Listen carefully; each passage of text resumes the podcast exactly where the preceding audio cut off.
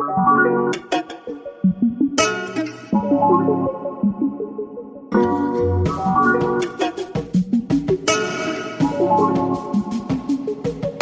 und herzlich willkommen beim Kaffee und Kosmos Podcast. Hi, wir sind Jula und Nadine, Energetic Business Coaches beim Juna Universum und deine Hosts. Wir sprechen hier mit dir übers Business, so wie wir es auch führen. Spirituell, tiefgründig und manchmal auch ein kleines bisschen abgespaced. Aber immer erfrischend ehrlich und mit der Mission, deine Energiepotenziale aufzudecken.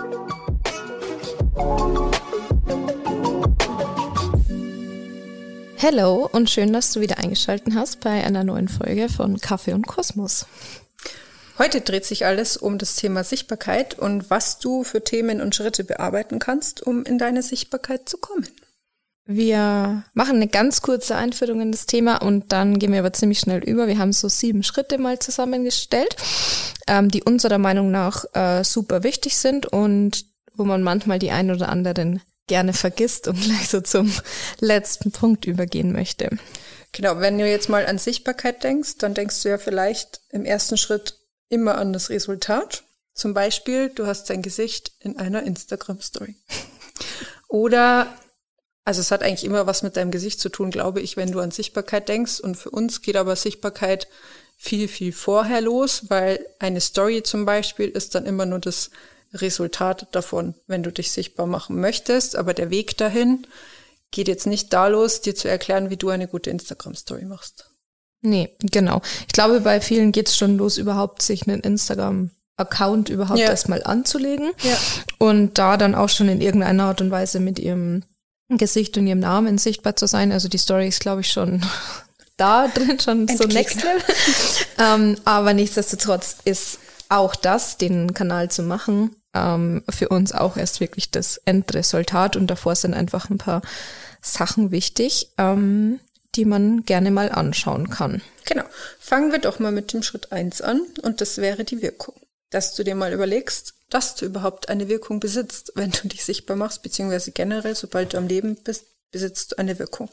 Wenn du aber speziell jetzt auf die Sichtbarkeit guckst, dann ist es natürlich nochmal extremer, weil du mit deinen Worten, deinen Texten, deinen Bildern, mit der Bildsprache oder allgemein deinen Inhalten ja etwas bewirkst bei anderen. Also du gehst irgendwie in Resonanz mit denen oder halt eben nicht. Das heißt, du hast eine positive Wirkung, neutrale Wirkung gibt's wahrscheinlich auch noch, oder eine negative Wirkung. Und dieser Wirkung muss man sich erstmal bewusst sein, weil das hat ja was mit einer Macht zu tun. Genau.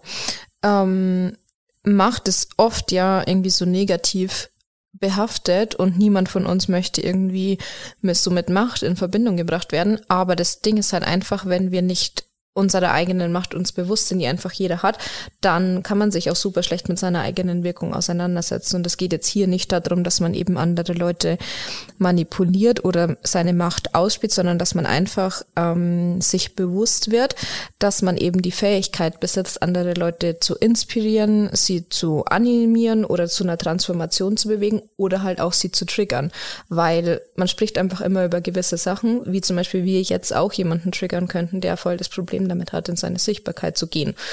Und ähm, wir erzielen in irgendeiner Art und Weise eine Wirkung nach außen und das ist einfach ein machtvolles Tool, das wir hier einfach dadurch haben, das aber jede Person einfach besitzt.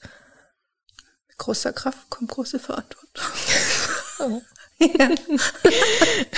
genau, da kannst du dich mal fragen, was macht denn diese Tatsache der Wirkung überhaupt mit dir? Kriegst du da schon Gänsehaut? Läufst du schreiend aus dem Zimmer oder kannst du das aushalten? Und dann wäre der nächste Schritt, ähm, wie kannst du die Verantwortung, die da auf dich zukommt, auch tatsächlich tragen? Also kannst du dir das irgendwie leichter gestalten? Kannst du da üben in gewisser Art und Weise oder dich rantasten? Da kannst du mal gucken, wie du dich an das Thema Macht, Wirkung und Verantwortung langsam rantasten kannst. Und die Killerfrage ist immer, was für ein Mensch ist einer, der machtvoll ist? Genau, oder was, was verbindest du mit einem machtvollen Menschen? Ja. Und je nachdem, wie deine Antwort dann aussieht, möchtest du denn dann ein machtvoller Mensch sein?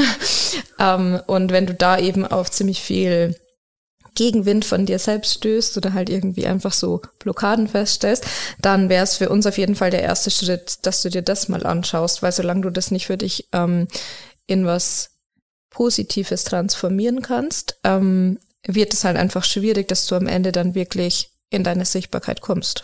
Also war tatsächlich bei mir ganz lange so, dass ich so wirkungsvolle Menschen hatte ich immer in so einer Schublade stecken, die nicht unbedingt positiv gestimmt waren. Und erst als ich mich damit beschäftigt habe, was eigentlich ja andere wirkungsvolle Menschen auch noch machen, genau. die ganzen Wohltätigkeitsorganisationen, keine Ahnung, die haben auch eine krasse Wirkung, heißt ja nicht, dass nur weil du machtvoll bist, diese Facette ausleben musst. Das hat ja immer alles zwei Seiten, aber grundsätzlich ist Macht an sich ja was Neutrales. Genau. Und ich würde jetzt zum Beispiel behaupten, so ein ziemlich bekanntes Beispiel in der ganzen Coaching- und spirituellen Szene, zum Beispiel der Laura Malida Seiler, ja. die hat ja auch eine unglaubliche Wirkung und geht einfach machtvoll mit ihrer Art und Weise zu arbeiten und Leute zu inspirieren halt um. Und das ist ja ich würde jetzt mal, also ich glaube, ich kenne niemanden, der sagt, okay, das ist jetzt in dem Fall negativ manipulierend oder ähm, sie missbraucht ihre Macht in irgendeiner Art und Weise, sondern sie nutzt sie einfach in dem positiven Kontext. Ja, genau. Also dass man sich da auch einfach mal jemanden sucht, den man einfach gerne verfolgt und ähm, dessen Weg man zum Beispiel irgendwie inspirierend findet oder einfach die Art und Weise und sich dann anschaut, okay, wie ähm, wie lebt der diese Aspekte denn aus und sich dann quasi so positive Resonanzbeispiele für sich selber sucht. Was bei der Wirkung natürlich schon auch immer mit reinfällt, ist so das Thema, was denken die anderen, wenn ich eine Wirkung habe? Bin ich dann abgehoben? Habe ich meine Nase zu weit oben, wenn ich meine Macht quasi auslebe? Also das ist ja auch so ein Punkt, warum man das ganz oft so deckelt. Mhm. Einfach aus Rücksicht anderen gegenüber. Ja, und weil es uns ja auch einfach so anerzogen wird in unserer Gesellschaft. Ja, dass man einfach nicht auffallen soll, nicht herausstechen soll, nimm dich selber nicht so wichtig. Also das ist ja einfach, wird ja oft auch anerzogen. Genau. Wo wir dann schon zum nächsten Schritt kommen, das wäre nämlich die Verwundbarkeit. Weil wenn du nämlich bemerkt hast, beziehungsweise damit gearbeitet hast, dass du eine Wirkung hast und das irgendwie, ich sag mal, okay für dich ist, dann kommt ja der nächste Punkt, wo du dir denkst, ja, okay, ich habe eine Wirkung, das löst irgendwas auf aus in anderen und was ist dann, wenn das dann negativ ist? Weil dann kommen dann halt vielleicht Kommentare oder komische Nachrichten. Oder irgendjemand kritisiert deine Arbeit, weil du ja in dem Moment, wo du dich sichtbar machst, ja dich irgendwo auf eine Bühne stellst, egal wie klein oder wie groß die ist, aber dann hast du natürlich eine gewisse Angriffsfläche, die du den anderen bietest. Das muss nicht so sein, aber es wäre gut, wenn du dich damit auseinandersetzt, dass es so sein kann. Weil diese Verwundbarkeit halt oft das ist, was zwischen dir, also deiner ehrlichen Art und dem Außen steckt. Also das ist wie so eine Wand, die du aufbaust, damit eben andere nicht wirklich an dich rankommen. Aber dann kommen halt andere auch nicht wirklich an dich ran, weil ja das eben dazwischen steht. Und das ist dann immer das, wo man sich denkt, da stimmt irgendwas nicht. Ja, genau. Und es ist ja auch total wichtig. Ähm also gerade wenn man sagt, okay, man baut sich da online jetzt irgendwie ein Business auf und man zeigt sich da auf Instagram, ähm, dass man den einer gewissen Art und Weise eben schon offen ist und dadurch aber automatisch auch diese Verwundbarkeit oder diese Verletzlichkeit halt zulässt, weil wir alle wollen ja irgendwie einen engen Draht zu unserer Community aufbauen und wollen mit denen interagieren und wollen die so in unseren Inner Circle irgendwie holen, ähm, weil wir dann ja auch in den ganzen ähm, ähm, Containern, die wir dann irgendwie haben, sei es jetzt eine Masterclass oder einem Coaching oder wie auch immer, ja super eng zusammenarbeiten. Aber das funktioniert halt dann einfach nicht mehr, wenn wir so Mauern um uns herum aufgebaut haben. Also das widerspricht ja. sich dann halt gegenseitig. Und das ist das, was man dann manchmal einfach so ähm, merkt, wenn man zum Beispiel bei jemandem auf einem Kanal ist, wo man sich denkt, okay, eigentlich interessiert mich das schon total, aber irgendwas passt hier irgendwie einfach nicht. Also es fühlt sich dann einfach nicht so stimmig an. Und das ist halt oftmals der Fall, wenn man eben sich so schützen möchte, was ich total nachvollziehen kann, weil ich möchte natürlich auch nicht, dass mir in die ganze Zeit irgendjemand sagt, dass er mich scheiße findet oder meine Art und Weise scheiße findet, meine Arbeit oder wie auch immer. Aber dieses Risiko müssen wir halt einfach eingehen. Und ich finde es auf jeden Fall besser, mir vorher das bewusst zu machen und dann eben Möglichkeiten zu haben, besser damit umzugehen, wie wenn es mich immer so kalt erwischt, sage ich jetzt mal. Ja, und das andere ist ja, also das kann man sagen, aber meistens sickert es ja dann nicht durch, wenn man sagt, es ist ja prinzipiell egal, was du sagst. Man kann dir aus einem Strick drehen. Ja, es wird immer Leute geben, die, die werden es feiern und es wird immer Leute geben, die finden es total scheiße. Ich meine, mit unseren Themen ist es ja mal ganz oft, also viel extremer wie bei anderen Dingen noch, weil man kann jetzt von Spiritualität halten, was man möchte, aber es gibt immer zwei Lager. Die einen sagen, ja, definitiv und wie abgehoben ist es eigentlich zu sagen, es gibt es nicht. Und die anderen sagen einfach, okay, was für ein Bullshit. Und das wird, es wird immer quasi diese beiden Seiten geben. Und jetzt nur aufgrund dessen, weil das manche Leute kritisieren können, nicht mehr mit unseren Themen rauszugehen. Also das kann es halt auch nicht sein. Ist ja dann auch irgendwie Verwundbarkeit, wenn man all das versteckt. Nur weil man eben Angst hat davor, was die anderen sagen. Also dann ist es ja Verwundbarkeit dir selber gegenüber, die ja. du zulässt, nur weil du keinen Bock auf die Verwundbarkeit vom Außen hast. Ja. Genau. Was du dir da für Fragen stellen könntest, wäre, wenn du verwundbar durchs Leben gehst, wovor hast du denn Angst? Oder wenn andere Menschen sich verwundbar zeigen, wie reagierst du dann? Oder willst du wirklich wirkungslos bleiben und unverletzt, nur weil es jemand anderen nicht passen könnte, was du zu sagen hast? Ja. Wir wären ja nicht wir, wenn wir dir ständig lauter Fragen stellen würden. Definitiv. Genau. Und was dann, wenn du da Antworten für dich gefunden hast, so der nächste Schritt ist, dass du dich dann auch nochmal fragst, ähm, ob du dann wirklich bereit bist, diese Offenheit überhaupt zuzulassen. Und falls die Antwort nein ist, also dann müsstest du dich mit dem Punkt halt einfach weiter auseinandersetzen, weil sonst kommen wir am Ende halt nicht bei unserem Ziel raus. Ähm, ist halt mal die Frage, also dass du einfach schaust, wann hast du das abgestellt diese Offenheit beziehungsweise halt diese Verwundbarkeit zuzulassen? Was waren das vielleicht für Situationen? Oder was versuchst du auch für Anteile in dir dadurch wegzusperren? Und dann kommen wir ja wieder in diese klassische Thematik von der Schattenarbeit. Wir können schon irgendwas wegsperren ähm, und so tun. Also ich schaue da jetzt nicht mehr hin und ich mache das jetzt einfach nicht mehr. Aber am Ende des Tages machen wir es dadurch ja nur stärker und es wird unterbewusst quasi bauscht es immer mehr auf. Ähm, also dann gibst du ihm eigentlich mehr Macht und bezeugst ja genau das Gegenteil, was du ursprünglich damit als Intention hattest. Genau, und diese Verwundbarkeit bzw. Offenheit, wie du auch gerade gesagt hast, ist ja so ein Ding, wenn du dann sichtbar bist, dann kann es ja auch sein, dass was Positives zurückkommt, also Komplimente. Und wenn du dann aber in den Schritt nicht gegangen bist, an deiner Verwundbarkeit bzw. Offenheit zu arbeiten, dann wird es dir auch sehr schwer fallen, Komplimente sickern zu lassen. Das kannst du dich ja mal an deine eigene Nase packen, wie gut du das aufnehmen kannst, wenn ich jetzt direkt zu dir ins Mikro sage, dass du einen wirklich, wirklich richtig guten Job machst und dass wir das dein Angebot wirklich brauchen. Kommt das bei dir an? Kannst du es einfach so annehmen? Ist die Pause lang genug gewesen? Gehen wir mal weiter zu dem dritten Schritt und das wären dann eben deine Gefühle, weil die spielen nämlich ähnlich wie die Verwundbarkeit, hängt natürlich alles so ein bisschen zusammen, wie du vielleicht merkst, ähm, eine ähnlich große Rolle, weil Sichtbarkeit ohne Gefühle wird schwierig, sag ich jetzt mal. Ja, so plump. Ich würde nicht so sagen schwierig, sondern einfach meiner Meinung nach schon fast unmöglich, weil wenn wir einfach nicht mehr die Fähigkeit haben, uns auf unsere Kunden und Kundinnen irgendwie einzulassen oder ein Bedürf ein Gefühl für das Bedürfnis von unserer Zielgruppe ähm, greifen zu können, dann haben wir ja auch keine Möglichkeit, passende Angebote zum Beispiel zu, ähm, für sie zu erzeugen oder irgendwie empathisch mit ihr zu interagieren.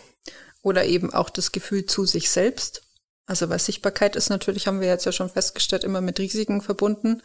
Wann geht dir was zu nahe? Wann ziehst du dich mal zurück? Wann brauchst du eine Pause? Wann kannst du wieder Input dir aneignen? Wann ist es aber Zeit, einfach mal Output zu geben? Also einfach so auch das Gefühl für sich selber zu haben wie man sich in der eigenen Sichtbarkeit so bewegen möchte, kommt dann ja auch dazu.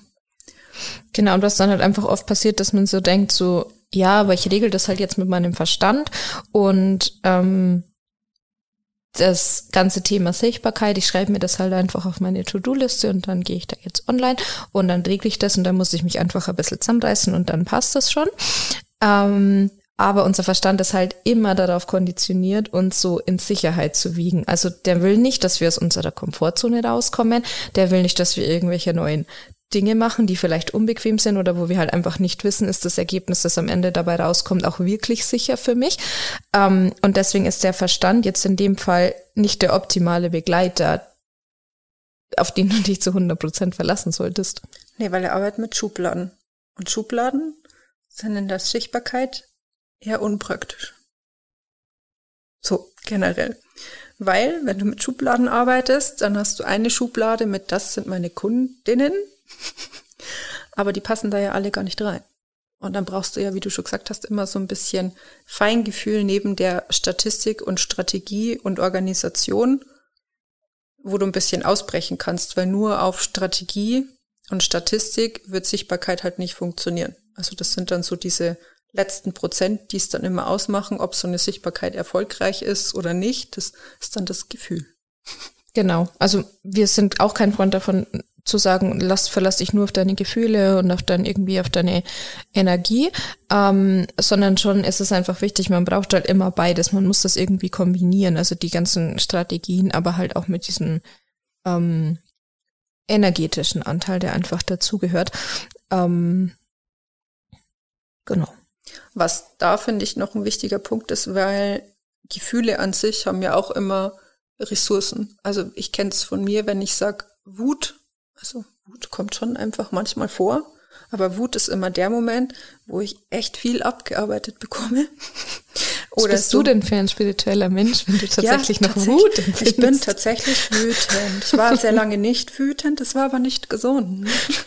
So, also darum geht's mir, dass du sagst, Wut oder Angst oder auch Melancholie, das sind ja alles so Teile von einer Menschen, von einem Menschen, also Facetten einfach von dir, die du hast und dass du mal guckst, anstatt sie wegzuschieben, wie kannst du die vielleicht nutzen? Melancholie ist irgendwie ein gutes Beispiel, weil ich meine Texte, wenn die irgendwie so um irgendwelche Learnings, die ich hatte oder so, dann kann ich die einfach viel besser aus so einer Melancholie heraus schreiben, als wenn ich da total verkopft bin. Also das funktioniert für mich nicht ohne Gefühl. Und da kann man das dann tatsächlich mal gucken, wie kann man diese einzelnen Gefühle auch nutzen auf dem Weg in die Auf jeden Fall. Und ich bin auch der Meinung, dass man das am Ende immer merkt. Also ich bei dir, bei deinen Texten natürlich extrem, aber auch bei Menschen, die man jetzt, zu denen man nicht so eine innige Beziehung irgendwie hat oder halt eben zusammen ein Business führt, aber man merkt das einfach am Ende, ob, also es kommt jetzt in deinen Texten nicht immer raus, dass, also dass, dass am Ende das, die Melancholie bei mir als Gefühl ja. überbleibt, das ist nicht der, ähm, das, was ich jetzt sagen will, sondern einfach man merkt, ob du sie mit Emotionen und mit Gefühl geschrieben hast und dann kommt halt auch das, was du ausdrücken möchtest, mit viel mehr Gefühl bei dem anderen an oder bei mir halt dann in dem Fall, wie wenn es halt aus einer Neutralität heraus oder aus einfach einem einem Status, wo du nicht in so einer tieferen Emotion dich befunden hast. Auch bei den Stories. Also wenn ich da irgendwas kommunizieren will, was ich nicht exakt in dem Moment fühle, dann fühlt sich das ja für mich schon immer falsch an. Ja. So, dann weiß ich ja, wie es außen ankommt. so, genau. Schritt vier sind wir schon. Authentizität. Halleluja. Ich bin stolz auf dich. genau, Authentizität ist natürlich äh, das Nonplusultra der Sichtbarkeit, sage ich jetzt mal, weil ähm, natürlich du, also ich gehe davon aus, dass es um dich als Person gibt. Wenn natürlich du hinter einem riesigen Konzern stehst, ist es nochmal was anderes, wobei da Authentizität schon auch irgendwo eine Rolle spielt, aber je kleiner und enger das wird und je mehr es sich auf eine Person bezieht, die Sichtbarkeit, desto wichtiger wird es halt authentisch zu sein. Und das ist halt, finde ich, mittlerweile auch schon so eine Floskel geworden, mhm. weil eigentlich ja niemand dir sagen kann, was für dich eigentlich authentisch ist. Und so dieses klassische, sei doch einfach du selbst, das kann halt echt eine Klatsche ins Gesicht sein. Ja, und so. Weil man einfach nicht weiß, ja, cool, und wer bin ich jetzt? Genau, das wollte ich jetzt gerade sagen.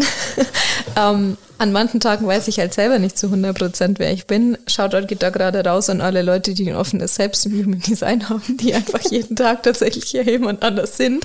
Ähm, das würde ja heißen, dass ich einfach keinen einzigen Tag, oder du hast es ja also auch offen, äh, beziehungsweise undefiniert, ähm, also wir könnten ja dann quasi gar nicht wirklich authentisch sein, weil es bei uns einfach ja nicht so ein starres Bild von uns selber gibt.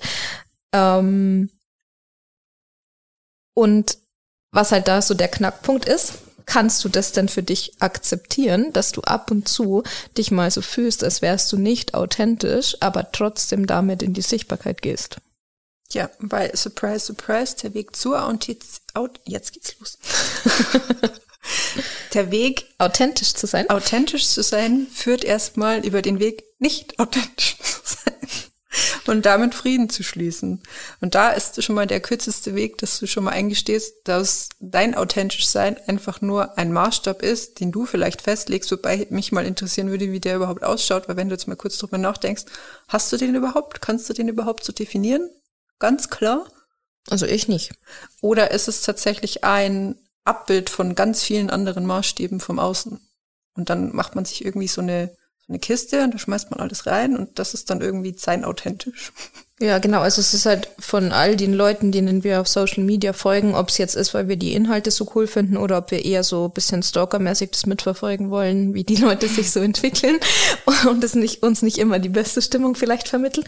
Ähm, meinen wir ja immer, dass das alles von den Personen authentisch ist, aber du kannst es ja von außen nicht wirklich beurteilen. Natürlich kann, hast du schon irgendwie ein Gefühl, dass du denkst, dass es jetzt authentisch ist, aber das ist ja auch nicht die letztendliche Wahrheit. Aber von all diesen Aspekten packen wir uns quasi so dieses, was ist für uns authentisch zusammen und diesem Anspruch von all diesen hunderten Leuten, denen wir da folgen, dem Anspruch meinen wir dann auch selber gerecht zu werden und dass das irgendwie ein Konstrukt ist, das nicht funktioniert, ist, glaube ich, wenn man sich kurz damit auseinandersetzt, eben klar.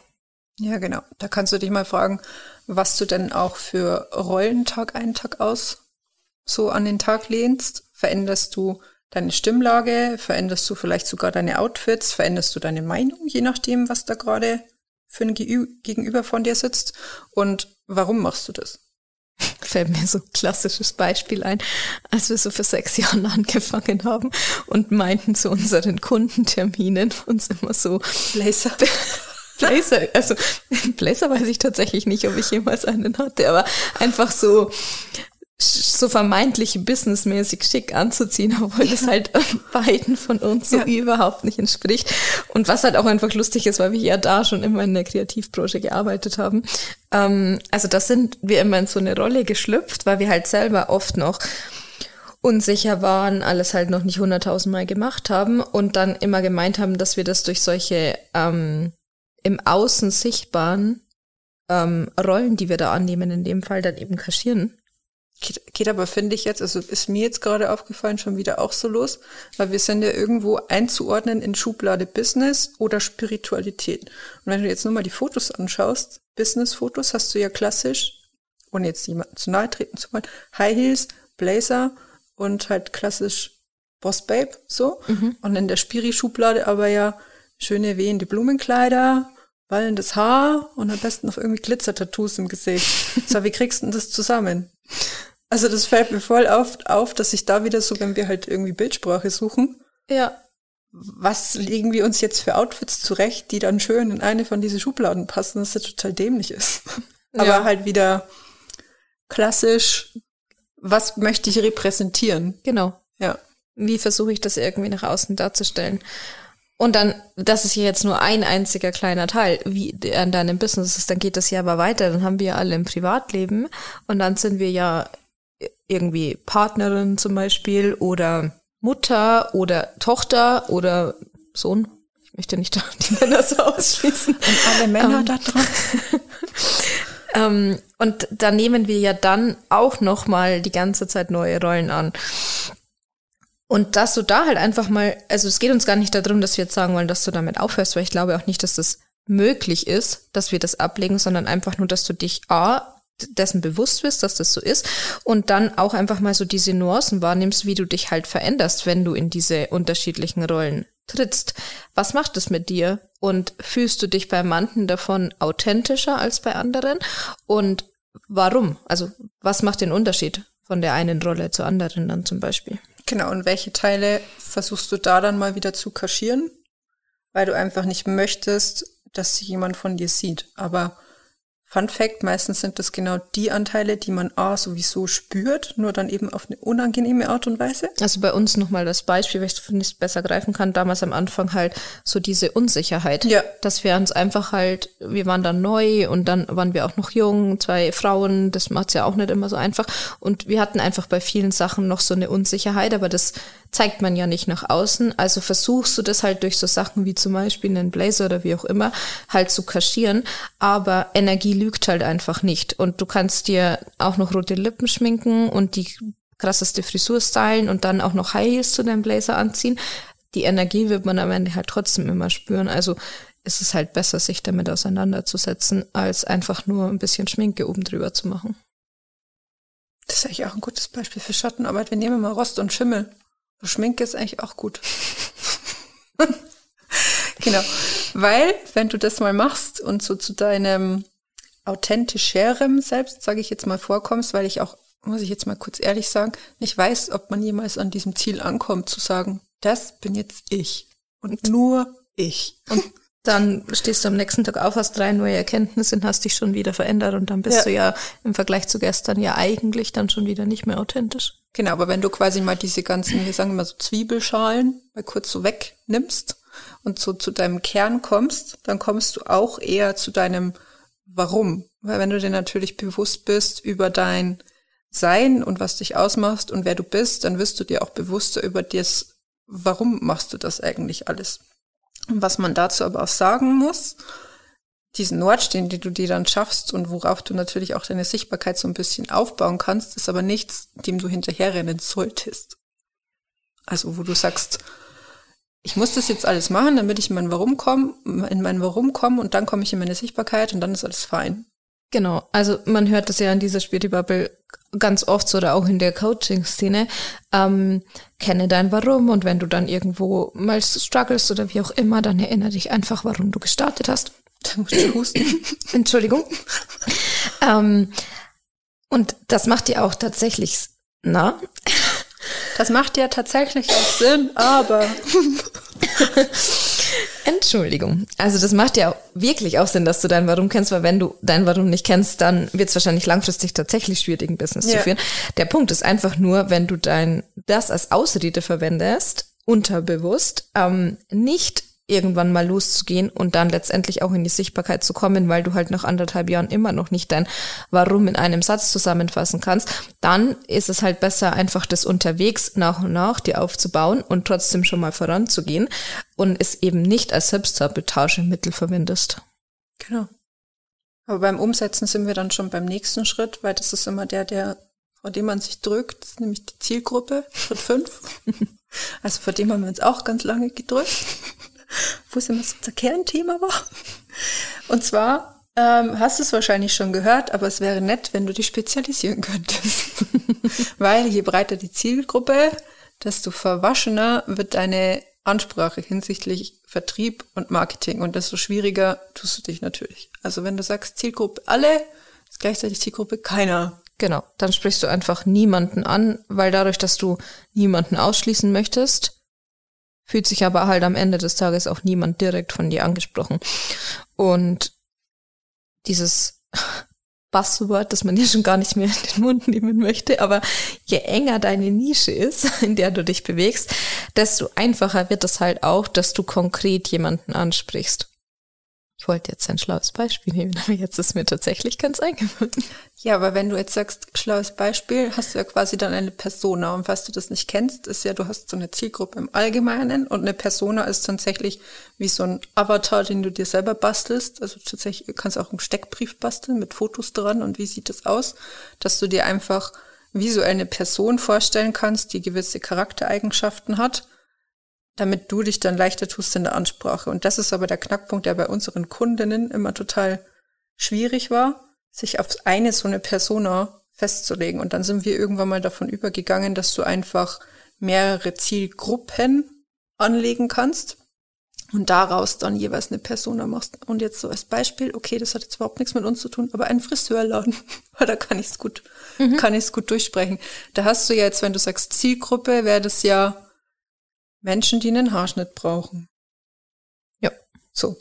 Und dann hast du aber ja, wenn du sagst, eine Persona tust du dich schwer, weil es ist ein Mann, es ist eine Frau, es ist ein Kind, es ist eine ältere Dame und so weiter und so fort, weil die haben ja alle verschiedene Bedürfnisse. Und da kannst du dann hergehen und sagen, okay, gibt es Herrenschnitt, Frauenschnitt, irgendwie für Kinder noch ein Angebot, dann gibt's wahrscheinlich noch ein Dauerwellenangebot und dann merkst du jetzt schon, tust du dich dann halt auch leichter dein Angebot zu definieren weil du ja je nach Persona dann unterschiedliche Bedürfnisse in deinem Angebot befriedigen kannst. Und so kannst du mal dein Business durchgehen, dir halt so Fragen stellen wie, was sind meine Kundinnen als Person?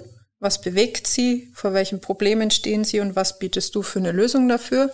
Und wie sieht eigentlich dieser ganze Entscheidungsprozess von, ich habe ein Problem und du hast die Lösung, also dieser ganze Entscheidungs- und Kaufprozess in deinem Business aus? Und das wäre ganz nett, wenn du das schriftlich machst. Und nicht nur so jetzt kurz nicken und habe ich gemacht.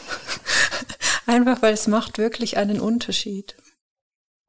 Du kannst aber auch, wenn du sagst, schriftlich tust du dich jetzt gerade noch schwer und du meditierst gerne, beziehungsweise hast ähm, gute Fähigkeit im Visualisieren, dann kannst du dich jetzt auch mal hinsetzen und dich tatsächlich visuell auf die Position deines Wunschkunden, Kundin stellen. Oh Gott. so, we try. Ähm, und schauen, was sie da dann für Antworten kommen. Also, dass du tatsächlich dich energetisch mal in diese Person reinversetzt und dann diese Fragen stellst und schaust, was für Antworten kommen. Ich habe dem nichts mehr hinzuzufügen, deswegen leite ich einfach gleich zum nächsten Punkt über. Yes. Das ist, ähm, wir sind schon bei Nummer 6 angekommen, also beim vorletzten, und da geht's jetzt um das ganze Thema Branding. Das heißt, wir haben jetzt quasi fünf Punkte lang in deinem Innen irgendwie aufgeräumt. Und jetzt kommen wir mal so peu à peu eben in diese Schritte rein, wo man eigentlich so anfangs ja dran denkt, wenn man an das Thema Sichtbarkeit herangeht. Und da ist es halt unglaublich wichtig, dass du nicht nur das Design im Blick hast, also wie schaut das Ganze aus, sondern halt auch an deine Tonalität denkst, also sowohl schriftlich als auch im gesprochenen Wort. Und ähm, wie möchtest du das Ganze dann, also dein Design und deine Tonalität auf die Kanäle dann übertragen, also zum Beispiel auf deine Webseite oder deinen Instagram-Kanal. Und da ist halt eben das Design immer der, also für uns war es immer der erste Punkt, mit dem wir angefangen haben, auf dem dann alles aufgebaut hat. Und da kannst du dann halt mit den ganzen Punkten, die du vorher für dich erarbeitet hast, mm, einfach schauen, was möchtest du für eine Wirkung eben erzielen, also kannst dich nochmal auf den Punkt eins dann kurz besinnen und das dann eben in Farbe und Schrift adaptieren, dass man das dann wirklich sichtbar halt nach außen bringt. Und uns hat da immer ziemlich gut geholfen, dass wir erstmal mit so einem Moodboard angefangen haben, um es bisschen zur Inspiration zu holen. Und da merkt man dann eigentlich schon ziemlich gut, ähm, in was für eine Richtung kann ich mir das vorstellen und kriegt dann halt einfach so eine ganz gute Tendenz. Und was wir da aber auf jeden Fall noch mit erwähnen wollen, ist, dass du da ein bisschen so Scheuklappen trotz allem behältst und jetzt nicht auf Pinterest da ewig versumpfst oder auf Instagram zum Beispiel mit deiner Recherche, sondern einfach schaust, okay, was möchtest du denn wirklich nach außen tragen, weil man oft halt dazu tendiert, dass man sich so am allgemeinen Markt irgendwie dann orientiert und dann sieht auf einmal alles gleich aus. Also so, mein Beispiel dafür ist immer so die spirituelle Coaching-Branche im Moment, weil gefühlt ist alles mit so einer schönen handschriftlichen Schnörkelschrift und dann noch so ein paar Glitzerspots in der Ecke und dann alles nur in so erdigen, beigen und manchmal noch Rosatönen Rosa. gehalten irgendwie und niemand sticht halt mehr heraus oder hat irgendwie ein markantes Auftreten ähm, und so hat man ja aber halt dann auch nie die Möglichkeit, dass man sich tatsächlich jemanden im Kopf behält. Also zwei Punkte dazu. Zum einen ist auch immer die Sache, was gefällt dir? Und was spricht deine Zielgruppe an? Das solltest du da immer im Blick behalten. Also nur weil dir eine Farbe oder ein Design gefällt, heißt es nicht, dass das deine Zielgruppe anspricht. Und das, was du jetzt gerade noch gesagt hast, ich glaube, das kommt ganz viel daher von diesen Canva-Vorlagen. Also ich finde das richtig gut, dieses Tool, und wir verwenden das ja auch, was einfach das Leben so viel leichter macht. Aber es ist halt einfach verführerisch zu sagen, oh, die Vorlage nehme ich, weil die habe ich schon mal irgendwo gesehen oder die sieht so aus wie da und dann tue ich mich halt leicht. Also da wäre schon gut, wenn du einfach ein bisschen Zeit investierst und dir die auch nimmst und zu sagen, repräsentiert diese Schriftart wirklich das, was ich zeigen möchte? Oder ist es jetzt einfacher, weil es in dieser Vorlage schon drin ist?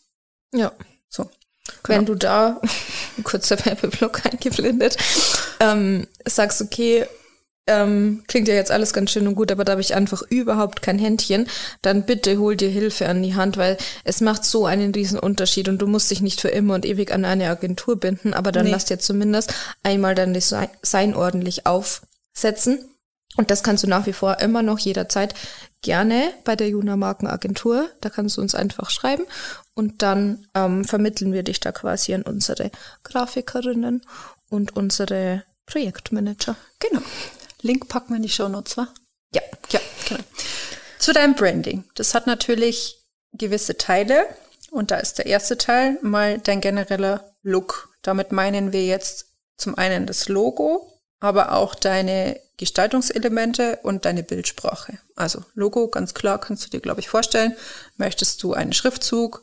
Möchtest du ein Symbol dazu? Braucht es gewisse Anwendungsvariationen, weil wenn du dir vorstellst, auf deiner Webseite in der Desktop-Version brauchst du wahrscheinlich eher mit deinem Schriftzug und dem Symbol. Wenn du aber jetzt Social Media betrachtest, brauchst du ja wahrscheinlich nur das Symbol, dass du das so ein bisschen im Blick behältst. Gestaltungselemente, wie du jetzt gerade gesagt hast, oder bei uns zum Beispiel, wir haben noch manchmal diese schwarzen Schnörkel. Scribble. Scribble. Gedöns. Dinger da. Nupsis, wie du es hier Nupsis, nennst. Genau. Ähm, und dann eben noch ein ganz wichtiger Punkt ist die Bildsprache. Und wenn wir jetzt da wieder bei Authentizität sind, wäre es wirklich wichtig, wenn du dich gut über deine Bildsprache kurz mal hinsetzt und Gedanken machst, was möchtest du mit deinen Bildern repräsentieren? Wie möchtest du dich repräsentieren? Sind wir wieder bei, welche Schublade machst du auf oder musst du überhaupt eine aufmachen? Mhm. So. Ähm, und dass es wirklich gute Fotos sind und einheitliche Fotos. Ja, also wir sehen es selber gerade, dass man, wenn man wirklich sichtbar wird Ja. auf Instagram, tatsächlich unfassbar viele Fotos braucht. Und wir können verstehen, wenn man die nicht immer von einem professionellen Fotografen oder einer Fotografin machen lassen kann. Aber dann besorgt ihr zumindest eine richtig, richtig gute Kamera und ähm, arbeitet dich dann einfach in dieses Thema ein. Und wenn du einfach sagst, du hast da kein, kein Händchen dafür oder das fällt dir einfach total schwer, dann zum Beispiel auch immer mit Selbstauslöser oder so zu arbeiten, dann würden wir es auf jeden Fall empfehlen, ähm, mit einem Fotografen oder einer Fotografin zu arbeiten, weil das einfach einen unglaublichen Unterschied macht. Und wenn du auf einen Kanal kommst, wo das einfach einheitlich ist und wo man sieht, dass das professionelle Bilder sind, dann macht das Ganze am Ende trotzdem halt einfach einen ich will es eigentlich jetzt nicht so nennen, aber es macht einfach einen seriöseren Eindruck und man fühlt sich da automatisch wohler, wie wenn es einfach nur verpixelte Selfies sind, die man mit der Frontkamera im iPhone 9 geschossen hat. Ja, genau. Was da auch helfen kann, ist also, wenn du sagst, du willst das selber machen, dann ist eine gute Investition meiner Meinung nach, dass du dir ein gutes Preset kaufst, anschaust. Ich Also, glaube, du musst kurz erklären. ja, genau. Also ein Preset ist. Ist einfach, wenn du deine Bilder bearbeitest, dann gibt es zum Beispiel diese Lightroom-Version fürs Handy. Ich muss jetzt kurz lügen, aber ich glaube, sie ist kostenlos fürs Handy. Aber es gibt auch andere Bildbearbeitungs-Apps, wo du einfach Filter, sage ich jetzt mal, verwenden kannst. Aber wenn du es quasi ein bisschen professioneller haben möchtest und mit Lightroom zum Beispiel arbeiten willst, dann kannst du eben Presets kaufen von auch anderen Fotografinnen, wo du einfach mal guckst, welcher Bildstil gefällt dir und dann legst du einfach über deine Bilder immer dieses Preset drüber. Dann hast du schon mal eine gewisse Grundlinie drinnen. Klar kannst du dann immer ein bisschen Farbe und Helligkeit und so anpassen, aber man sieht, dass es zumindest irgendwie aus einem Guss kommt, weil zum Beispiel die Grüntöne immer ähnlich sind. Ja. Genau. Genau. Der nächste Punkt, ähm, der einfach in das ganze Branding mit reinspielt, das ist das Wording. Und da ist das einfach so das Überthema, wie möchtest du mit deiner Marke sprechen? Ähm, welche Keywords und dementsprechend dann auch welche Hashtags passen denn zu deiner Nische, die du ja dann vorhin schon festgelegt hast? Und ähm, hast du zum Beispiel immer eine bestimmte Grußformel, ähm, dass es einfach wie schon so ein kleiner Wiedererkennungswert wird oder du verabschiedest dich immer mit den gleichen Worten. Und dann auch wieder dieser Punkt von, also von unserem ersten Punkt, mit dem wir eingestiegen sind, welche Wirkung sollen deine Worte denn haben und was möchtest du bei deiner ähm, Persona dann eben auslösen? Und gut, dass ich in den Punkt eingestiegen bin und nicht die Julia, ähm, weil die Julia bei uns immer tatsächlich fürs äh, Texteschreiben zuständig, ich sage jetzt bewusst war, weil man kann einfach lernen, besser zu schreiben. Also ich werde jetzt wahrscheinlich nicht mehr ein, eine Dichterin werden in diesem Leben oder jemand, der einen Roman schreibt, aber nichtsdestotrotz kann man seine Text-Skills auf jeden Fall verbessern und sich das aneignen, ähm, wie man gute Captions schreiben kann zum Beispiel oder auch eine Headline, die einfach catchy ist und wenn man da merkt, dass man da noch Probleme hat, dann gibt's da genug Content in dem weiten Internet, dass man da einfach ein bisschen leichter reinkommt, sag ich jetzt mal. Was hat dir da am meisten geholfen? nicht so selbstkritisch mit mir zu sein, wenn es am Anfang nicht gleich klappt. Mhm. Voll gut. Und wahrscheinlich zu üben. Ja, das dann natürlich. Also durchs Machen wird man bei, ich glaube, allem einfach besser. Ja, was ich dann noch anmerken möchte, bei uns war das ja früher in der Agentur so, dass ich voll oft die Texte für die Kundinnen geschrieben habe, für die Webseiten. Mhm. Weil ja einfach die quasi diese, ich sag jetzt einfach cooleren Texte haben wollten. Ja. Und da wäre es aber wichtig, dass wenn du so einen Schritt gehst und dir so Hilfe holst, dass du das dann auch durchziehen kannst. Also, dass man nicht auf deine Webseite kommt und dann denkt man sich, boah, krasse Texte und dann schreibst du eine E-Mail und man fällt vom Stuhl. Wenn man und dann geht denkt, es los mit sehr geehrte Damen und ja, Herren. Genau. Wie im letzten Telefonat erwähnt, anbei finden Sie. Ja, genau. Also du kannst dir Hilfe holen, aber das sollte dann immer ein Level sein, das du dann auch einhalten kannst. Also dass du da einfach guckst, wie ist die Tonalität und schaffst du das dann auch durchzuziehen. Ja. Weil wenn du das nicht schaffst, dann lieber ein bisschen weniger cool, weil das ist dann immer noch authentischer, wenn du es durchziehst als wenn du dann wieder versuchst, dich zu verstellen. Genau, ansonsten hat man halt einfach immer so eine Diskrepanz und ähm, man denkt dann am Ende, dass man vielleicht irgendwie falsch rausgekommen ist oder es schafft halt einfach ein nicht so einheitliches Bild und das ist ja das, was man im Branding immer vermeiden möchte. Genau, und dann wäre der nächste Punkt in deinem Branding der Content, weil da kommt man jetzt heutzutage, glaube ich, nicht mehr drum rum. Und damit meine ich jetzt tatsächlich nicht mal der Content auf deinem Instagram-Feed, sondern wenn du jetzt mal deine Webseite anschaust, dann hast du da ja hoffentlich, hoffentlich, irgendwas in Richtung Brand Story. Also wo du erzählst, was dein Warum ist, was deine Mission ist, wo du hin möchtest mit deinem Unternehmen, einfach so ein bisschen Background zu deinem Business, wo man spüren kann, da steckst du drin. Und das möchtest du erreichen. Also das meine ich mit Brand Story. Also dich kann man da drin quasi greifen. Genau.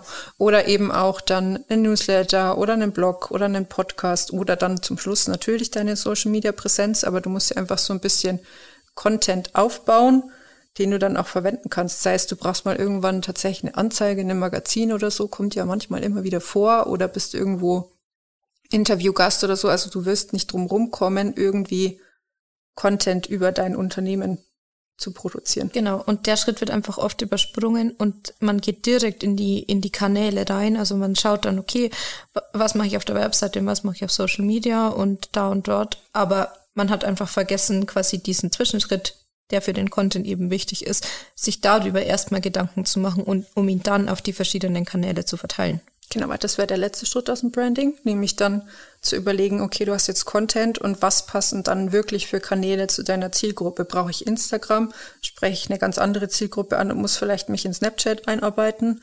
Oder bin ich tatsächlich im klassischen Industriebereich unterwegs und muss mich irgendwie mit Xing und LinkedIn auseinandersetzen? Also das ist ja auch von Zielgruppe zu Zielgruppe unterschiedlich. Genau, also ich finde es da auch immer total schwierig, da irgendwie ähm, Empfehlungen oder schlaue Ratschläge abzugeben, weil wenn man nicht weiß, wer die Zielgruppe ist, was die Wirkung ist, die man nach außen zeigen möchte, wer die Person hinter dem Business ist, dann macht das halt keinen Sinn, weil wir können jetzt schon jemandem raten zu sagen, ein Podcast ist das Mittel, aber wenn diejenige, die Person ähm, zum Beispiel ich weiß es nicht, aber einfach nicht gerne spricht oder irgendwie eine Zielgruppe hat, die einfach Podcast total scheiße findet oder die irgendwie nicht in der Lage ist, Podcast zu hören, dann macht es halt keinen Sinn, dieses Medium zu empfehlen. Deswegen muss man da halt einfach das abklären mit all den Punkten, die man vorher erarbeitet hat, dass man dann herausfindet, welcher Kanal einfach am sinnvollsten ist. Manchmal macht halt auch einfach Fernseh- oder Kino- oder Radiowerbung viel mehr Sinn als eine Anzeige auf Social Media. Ja. Das kommt halt wirklich immer drauf an.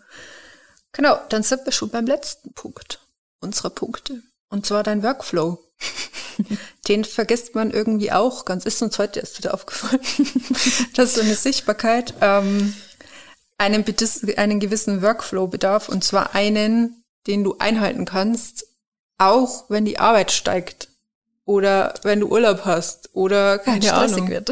wenn du stressig wird, genau, dass nicht erst die Sterne richtig stehen müssen, dass du quasi was für deine Sichtbarkeit tust. Genau, also wäre es gut, dir diesen Plan so zurechtzulegen, dass er quasi ambitioniert ist, ja, aber dich nicht überfordert. Und zwar an keiner Stelle deines genau. Lebens. Also halt auch einfach machbar ist und du den konsequent und konstant einfach umsetzen kannst, weil es bringt halt nichts, wenn du in einer Phase arbeitest, wo du gerade vielleicht nicht so viel Programme am Laufen hast und deswegen mehr Zeit für Content-Erstellung zur Verfügung hast, aber dann, wenn deine Kurse wieder losgehen, dann schwimmst du halt total und schmeißt gleich wieder alles über Bord, weil dann ist es halt besser, das ein bisschen runterzuschrauben und lieber konstant weniger zu machen, als immer so ein so eine Peakphase zu haben und dann kommt wieder drei Monate lang gar nichts und dann feuerst du wieder voll raus. Also das wäre quasi besser, das eher in so einer konstanteren, auf einem konstanteren Level zu machen. Ja, und da halt lieber ein paar Kanäle wieder weglassen und die dafür ordentlich pflegen.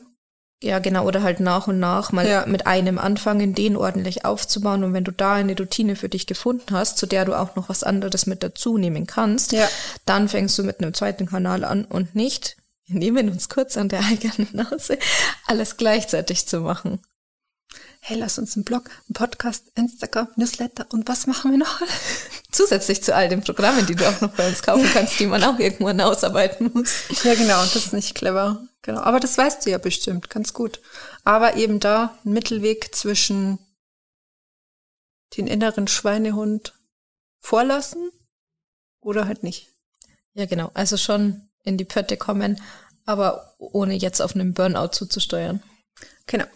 Unser Fazit, wie du vielleicht merkst, ist Sichtbarkeit nichts, was über Nacht passiert, sondern ein Prozess, wo du dich auf der Reise zu deinem Selbst begeben wirst. Poetisch. Das war sehr philosophisch. Ja, okay, voll gut. genau, also diese Schritte kannst du gehen, wenn du in deine Sichtbarkeit kommst und ist unserer Meinung nach richtig empfehlenswert, wenn du dich wirklich mit diesen Schritten beschäftigst, die ja vor der eigentlichen Sichtbarkeit kommen, weil es dir einfach den Weg sehr viel leichter machen wird auf deiner Sichtbarkeit. Klar kann dann immer noch ein Kommentar kommen, der dich irgendwie rausbringt, aber dann kannst du dich wieder kurz besinnen und sagen, Verwundbarkeit, Wirkung, was mache ich jetzt? Genau. Ja. Und wenn du da jetzt dir denkst, alles richtig cool und macht total Sinn, aber ich bin schon überfordert nur vom Zuhören von unseren ganzen Punkten und du gar nicht weißt, wo du da jetzt anfangen sollst, beziehungsweise wie du das für dich umsetzen sollst, dann hast du natürlich die Möglichkeit, ähm, dass du das mit uns zusammen machst und wir dir da zur Seite stehen. Und da wäre wahrscheinlich dann am sinnvollsten, dir mal unser 1 zu 2 Coaching anzuschauen. Das ist ein dreimonatiges Coaching, ähm, wo wir dann eben auch individuell auf deine aktuelle Situation oder deine Bedürfnisse eingehen können und nicht nur so allgemeine Tipps geben können, wie halt jetzt im Podcast, sondern eben das direkt auf deiner Situation mit dir umzumünzen. Genau, wir arbeiten da an deiner Persönlichkeit und deinem Business und an deinem Branding. Genau. Die Links dazu packen wir dann auch einfach in die Show Notes. Und dann sagen wir danke, dass du bis hierher zugehört hast, dass du wieder dabei warst und wir freuen uns, wenn wir uns bei der nächsten Folge wieder hören. Danke dir. Mach's, Mach's gut. gut.